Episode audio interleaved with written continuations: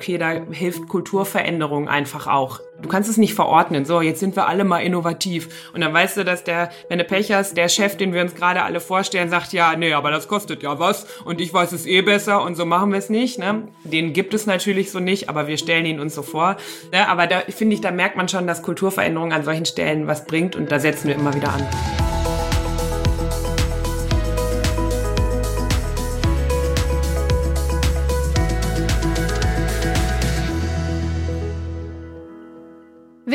Überall ist es aktuell zu lesen und zu hören. Der deutschen Wirtschaft geht es nicht gut. Das Wirtschaftswachstum schwächelt, Unternehmen klagen über zu viel Bürokratie und für Startups ist Deutschland nicht das beliebteste Pflaster. Wie soll das weitergehen? Was hat das mit jeder Einzelnen und jedem Einzelnen von uns zu tun? Und vor allem, was könnte dagegen helfen? Innovation ist da ein Schlagwort oder auch nur ein leeres Buzzword. Das wollen wir heute mit unseren Gästen besprechen und vor allem mit Leben füllen.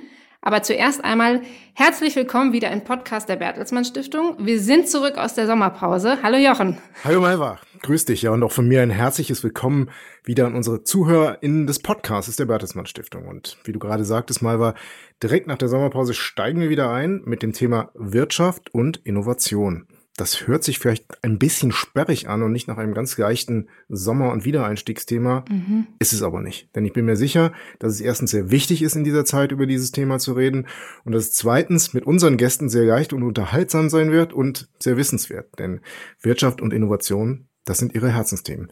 Wir begrüßen ganz herzlich Almut Rademacher, die Geschäftsführerin des Unternehmensverbundes OWL Maschinenbau e.V. und OWL steht natürlich für Ostwestfalen-Lippe, für die Region. Und wir begrüßen Armando Garcia Schmidt. Er ist Wirtschaftsexperte der Bertelsmann Stiftung. Hallo Almut. Hallo Armando. Hallihallo. Hallo. Hallo zusammen. Ja, auch herzlich willkommen von mir an euch beide. Danke, dass du es gerade schon mal erklärt hast, Jochen. OWL Ostwestfalen-Lippe. Und Almut, du leitest ja das Netzwerk OWL Maschinenbau und du hast Geisteswissenschaften studiert. Da habe ich kurz in der Vorbereitung ein bisschen gestockt, wobei wir hier gleich noch einen ähnlichen Fall haben werden. Aber erklär doch mal, wie passt das zusammen und wie kam es dazu? Ja, genau. Vielleicht erkläre ich erstmal einmal kurz, was OWL Maschinenbau eigentlich macht, dann mhm. wird es etwas klarer. Ähm, OWL Maschinenbau ist ein Netzwerk aus dem Maschinenbaucluster, also Maschinenbauunternehmen, Zuliefererunternehmen aus der Region Ostwestfalen-Lippe mit 236 Mitgliedern im Moment. Und äh, wir werden im, in der nächsten Woche 20 Jahre alt. Und das Ziel von diesem Netzwerk ist es, äh, Maschinen im, äh, Maschinenbauunternehmen im vorwettbewerblichen Bereich zu vernetzen und sie dazu zu bringen, gemeinsam klüger, schneller, schlauer zu werden und gemeinsam Erfahrungen zu teilen. Und Deswegen bin ich perfekt an der Stelle, ähm, weil wir brauchen nicht noch mehr Menschen in dem, also quasi in dieser Netzwerkarbeit, mhm. die wahnsinnig gut Maschinen konstruieren können oder so. Die haben wir alle im Netzwerk, die sind super großartig und die teilen da ihr Fachwissen. Was wir brauchen in der Netzwerkarbeit sind Menschen, die bisschen dann auch out of the box denken, Methoden, Praxis haben, die Workshops moderieren können. Ähm, und da bin ich, glaube ich, an der richtigen Stelle und mache das wahnsinnig gerne und ja, jetzt auch schon eine ganze Weile, schon fast fünf Jahre. Danke. Schön. Vielen Dank, Albert. Und herzlichen Glückwunsch auch noch zu den 20 Jahren. Ähm, ja, Glückwunsch auch von mir. Vereins. Glückwunsch. und, ähm, und man muss es leider sagen, hier sitzen jetzt, glaube ich, heute nur Geisteswissenschaftler ja. zusammen, um über, um über Wirtschaft und Innovation zu reden. Ich bin es auch, Historiker und ähm, Armando, du bist es auch, oder? Auch Historiker, Soziologe, Romanist. Stimmt das? Das stimmt, das stimmt. Ich bin also hau hauptsächlich Historiker von der Ausbildung her. Ähm, und äh, also, also ich, ich, ich glaube, ich bin auch an der richtigen Stelle, denn Historiker, ich weiß nicht, Jochen, du wirst das hoffentlich bestätigen, beschäftigen sich ja vor allem mit Veränderungsprozessen. Das ne? stimmt, ja. Und äh, das ist das, was mich schon damals während des Studiums begeistert hat und was mich dann auch äh, mit in die Bertelsmann Stiftung getragen hat, wo ich äh, schon länger arbeite. Ich sage jetzt keine Jahreszahl, Doch, aber mein bitte, halbes, fast bitte, mein halbes Leben. Das ist länger als, als es Maschinen, also, als es OWL Maschinenbau gibt. Okay. Also Aha. seit 23 okay. Jahren arbeite ich in der Bertelsmann Stiftung mittlerweile. Glückwunsch. Bin damals tatsächlich, danke, bin damals tatsächlich gestartet im europapolitischen Programmbereich äh, weil ich äh, so eher aus dem aus dem Bereich der Zeitgeschichte kam, mich äh, da eben mit äh, Innovat also mit mit mit äh, dem europäischen Integrationsprozess beschäftigt habe, mit äh, deutsch-spanischen Beziehungen und äh, später auch zum Beispiel mit dem Erweiterungsprozess. Und ähm, das Schöne in der Bertelsmann Stiftung ist ja auch, dass wir äh, zwischendurch auch wenn wir das als äh, Mitarbeitende wollen, ähm, auch uns mal mit neuen Themen beschäftigen können. Und ich habe vor etwas mehr als zwölf Jahren jetzt die Möglichkeit genutzt, dann in den Wirtschaftsprogrammbereich äh, zu gehen. Und damals ging es auch schon um einen großen Veränderungsprozess und zwar um die Nachhaltigkeitstransformation. Mhm. Da haben wir uns also mit der Wirkung von nationalen Nachhaltigkeitsstrategien beschäftigt. Und so bin ich ähm, ja bei diesem Thema und in diesem Programm geblieben. Das passt ja eigentlich ganz gut, weil das Programm, das sich inhaltlich im Moment mit Wirtschaft in der Bertelsmann-Stiftung befasst, heißt nachhaltige soziale Marktwirtschaft. Also es geht um Nachhaltigkeit, es geht um die soziale Marktwirtschaft, die auch immer ein Erfolgsfaktor Deutschlands war. Und das gibt uns wahrscheinlich auch einen Hinweis darauf, wie sich die Bertelsmann-Stiftung eigentlich mit dem Thema Wirtschaft heute beschäftigt. Ja, richtig. Also ähm, es ist uns eigentlich von unserem Gründer, von Reinhard Mohn, schon in die Wiege gelegt worden. Reinhard Mohn war ja ähm, ein Fan der sozialen Marktwirtschaft als Ordnungsmodell sozusagen für unsere Wirtschaft, aber auch für unsere Gesellschaft. Und äh, die Stiftung hat sich im Grunde, seit sie 1977 gegründet worden ist, ja in unterschiedlichsten Projekten, auf unterschiedlichen, auf unterschiedliche Arten auch mit der Frage beschäftigt, wie man diese so erstmal soziale Marktwirtschaft äh, zukunftsfähig hält. Also wie können wir eine ähm, innovative, wettbewerbsfähige, dynamische Unternehmenslandschaft äh, zusammenbringen mit einer Gesellschaft, in der eben Teilhabe äh, äh, stark ist, äh, Ungleichheitsdynamiken nicht durch die Decke gehen, eher, eher kleiner werden. Und ähm, das hat uns jahrelang beschäftigt. Und äh, seit einigen Jahren schiebt sich aber eben auch das Thema der Nachhaltigkeit immer stärker in den Vordergrund. Mhm. Notwendigerweise, weil wir alle wissen, dass, dass das einfach wichtig ist, denn ohne die ökologische Überlebensfähigkeit der Menschheit zu sichern ist, ist alles äh, nichts. Und äh, deswegen haben wir gesagt, auch äh, für uns ist es ein Punkt in unserer inhaltlichen Arbeit, uns da zu positionieren, also zu sagen, es kann nicht mehr nur um eine soziale Marktwirtschaft gehen, sondern es muss um eine nachhaltige soziale Marktwirtschaft gehen, also um eine Form des Wirtschaftens, die auch gewährleistet, dass ähm, ja, dass, dass unser ökologischer Fußabdruck äh, perspektivisch immer kleiner wird. Und äh, wir machen das einmal, indem wir versuchen, evidenzbasierte Studien zu machen, also arbeiten mit wissenschaftlichen Partnern zusammen, machen aber auch eigene, führen eigene Studien durch und äh, sind aber auch an vielen Stellen Brückenbauer. Also versuchen zum Beispiel Wissenschaft, Politik, aber auch Leute wie Almut mit ihrem Verband ins Gespräch miteinander zu bringen. Perfekt. Aber kannst du das zur Einordnung vielleicht ein bisschen konkreter machen? Also ist wahrscheinlich relativ schlimm, aber es ist Alarmstufe Rot. Naja, also wir sehen ja alle auch als, als Bürger, Bürgerinnen äh, in den Medien, wie über die ökologische Herausforderung diskutiert wird. Also es ist äh, kein Zuckerschlecken, zum mhm. Beispiel die äh, Paris-Ziele zu erreichen, also wirklich äh, zu die, die Wirtschaft, unsere Form des Wirtschafts, unsere Form des Lebens wirklich ähm, zu dekarbonisieren, ne, würde man fachmännisch sagen, also, also so aufzustellen, dass keine Treibhausgase oder nur noch Treibhausgase in minimalem äh, Ausmaß ausgestoßen werden. Und was wir glauben, was, was eben wichtig ist, ist dabei nicht zu vergessen, dass das nur funktionieren kann, wenn die Unternehmen mitmachen und die, äh, deren Leistung besteht eigentlich darin, dass sie innovieren, dass sie sich wirklich ganz grundsätzlich Gedanken machen über die Prozesse, wie sie Dinge produzieren, über ihre Produkte, aber zum Teil auch über ihre Geschäftsmodelle. Ne? Also wie zum Beispiel eine Industrie der Zukunft aussieht. Ne? Ob das dann das Geschäftsmodell nur noch darin besteht, immer mehr von demselben Industrieprodukt herzustellen und zu versuchen, auch jedes Jahr immer mehr von diesen Dingen zu verkaufen. Oder ob zum Beispiel andere Geschäftsmodelle denkbar sind, wo man Dinge verkauft, produziert, verkauft, aber dann zum Beispiel auch im Sinne einer Circular Economy, in einer Kreislaufwirtschaft äh, zum Beispiel wieder zurücknimmt, aufarbeitet, repariert, äh, neu äh, verwendet, neu in, in den Umlauf bringt. Das hast du jetzt nochmal schön beschrieben, Amando. Aber vielleicht, wenn wir Almut fragen, wie siehst du das? Kannst du uns vielleicht konkrete Beispiele nennen? Weil das ist ja sicherlich ein Thema bei euch in eurem Netzwerk, oder?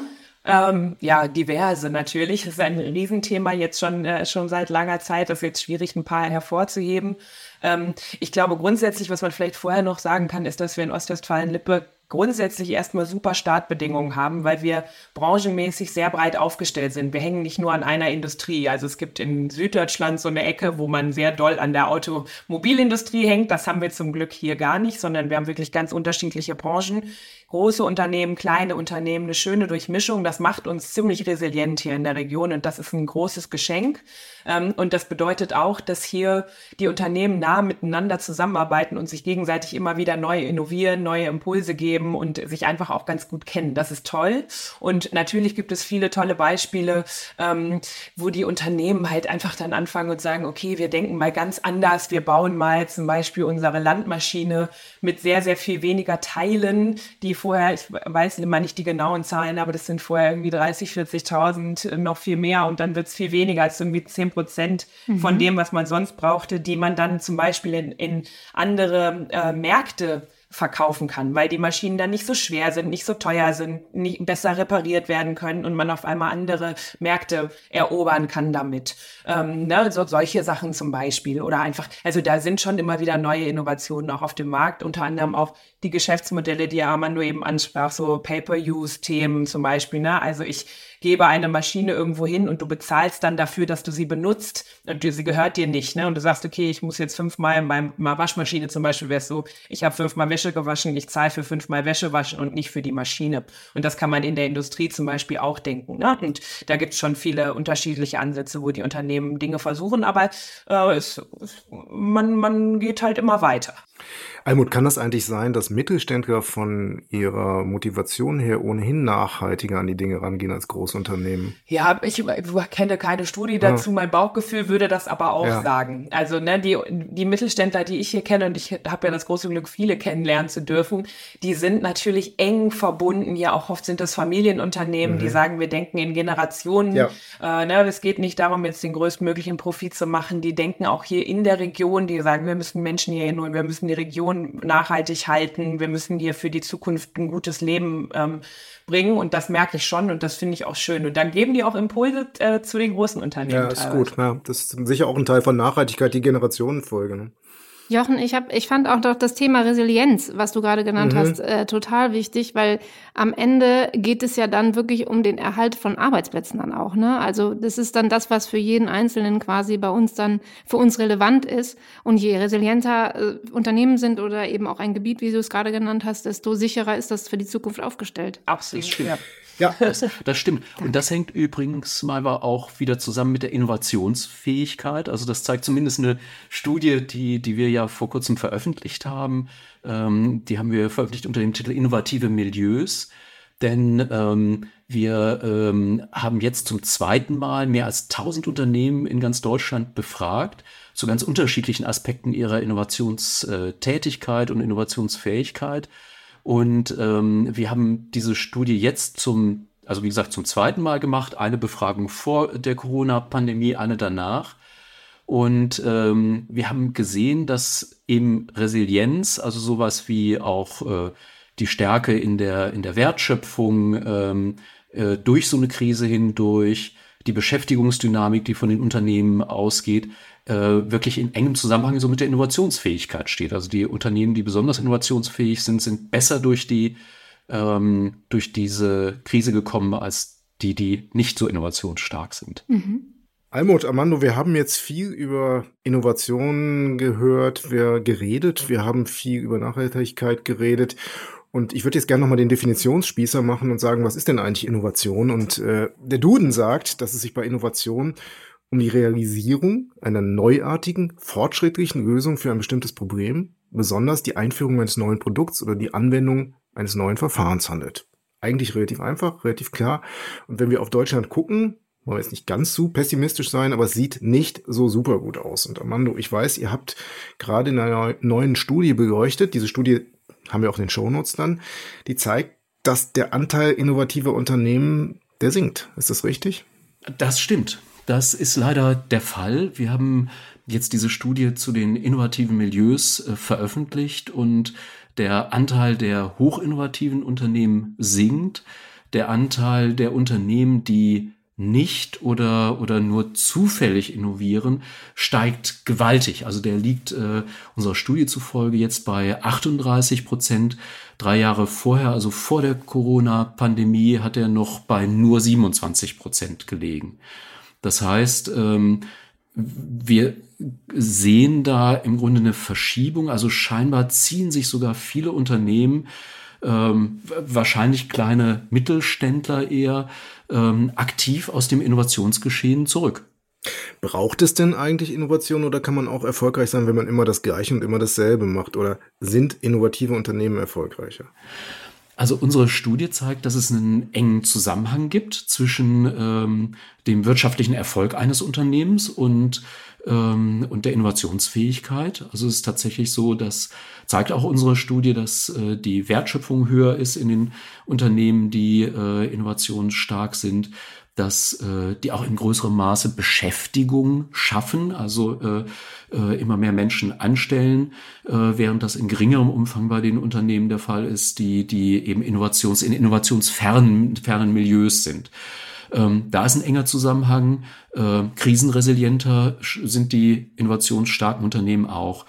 Und was unsere Studie zusätzlich zeigt. Also wir haben tatsächlich auch jetzt nochmal ganz bewusst gefragt nach der Nachhaltigkeitstransformation.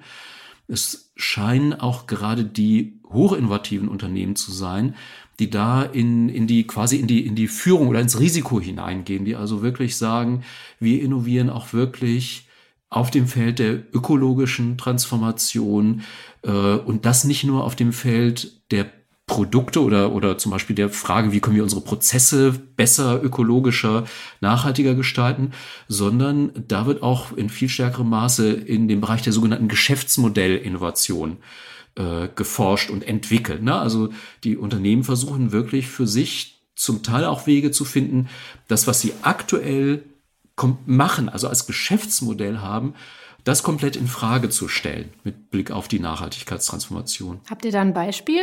Also auch da? Naja, zum Beispiel das, was wir gerade eben schon hatten, ne? wenn du sagst, ich verkaufe jetzt nicht mehr einen Druckluftkompressor, sondern ich verkaufe Druckluft. So ein super Beispiel, ne? Also und dann sagst du, okay, ich äh, gebe nicht das, den, den Kompressor ans Unternehmen äh, an, oder an Kunden, dem gehört das, der kümmert sich drum und ich habe vielleicht noch einen Wartungsvertrag, sondern ich überlege mir, wie kann ich zum Beispiel, indem ich meinen Druckluftkompressor verleihe, der bleibt in meinem Besitz, ich verleihe den, der Kunde nutzt den und wenn ich selber dann innoviere und den zum Beispiel effizienter und besser mache, den Kompressor, kann ich mit meinem Kunden sagen, ey, wollen wir uns nicht deine äh, Energieeinsparungen zum Beispiel teilen?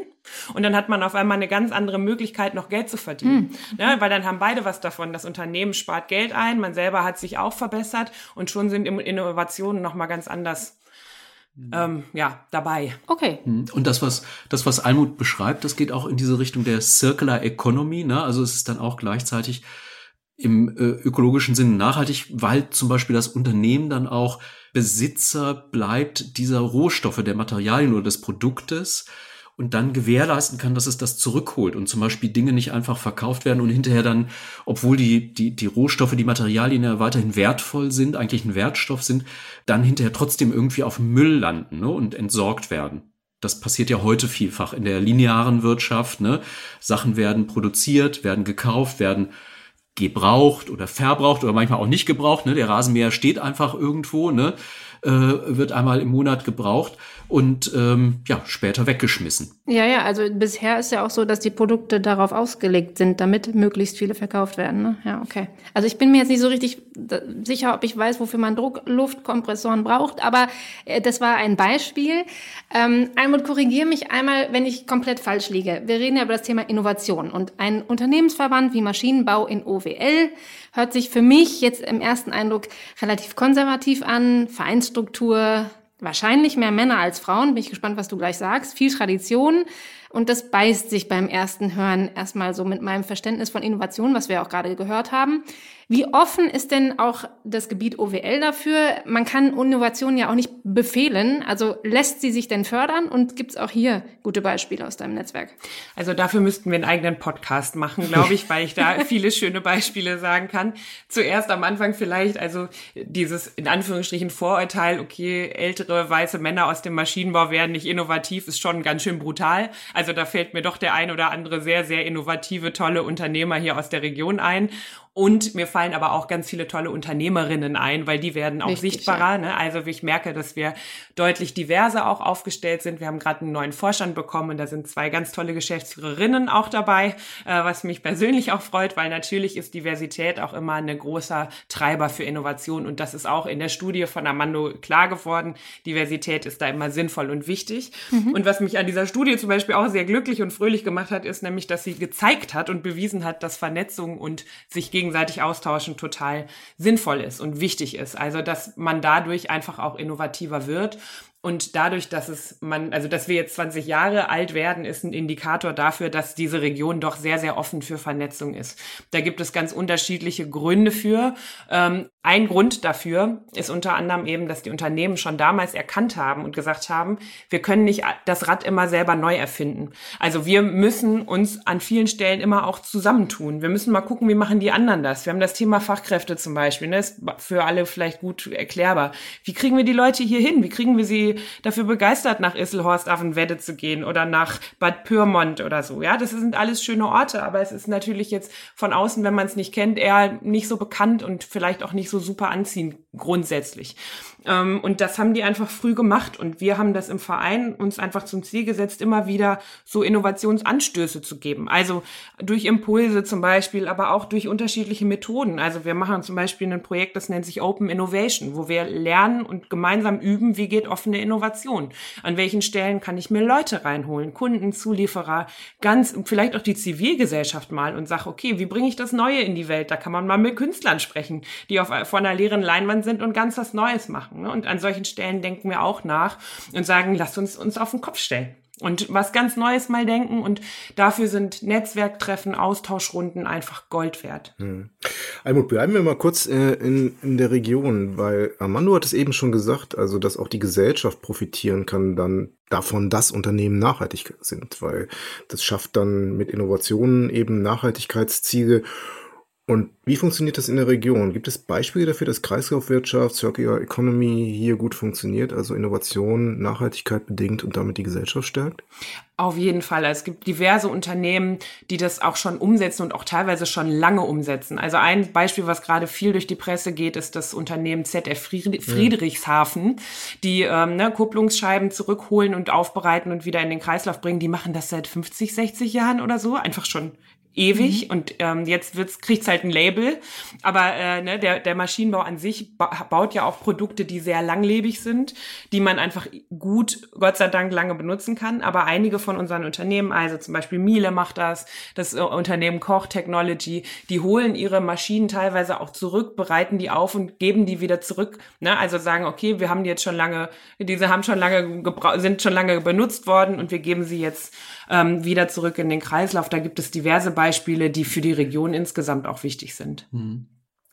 Vielleicht noch ein anderes Beispiel, sozusagen, um es auch greifbar zu machen. Gerne. Also ein ganz anderer Bereich, so, so der, der Infrastruktur. Ne? Also wir äh, kennen ja zum Beispiel die äh, ÖPNV-Anbieter in der Region.